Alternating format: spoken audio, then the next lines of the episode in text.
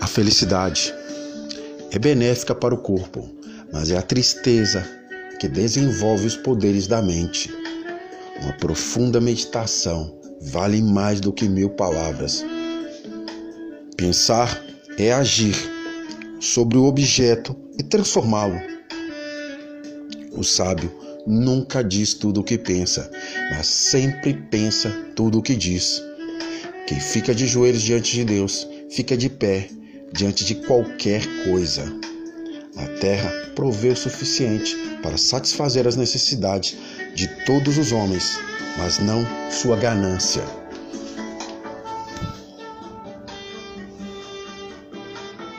Se você é capaz de ser feliz quando está sozinho, você aprendeu o segredo de ser feliz.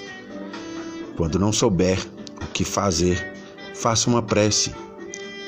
Agradeça a Deus. Pergunte a Ele o que fazer. Entregue seu caminho ao Senhor. Não corrigir nossas falhas é o mesmo que cometer novos erros.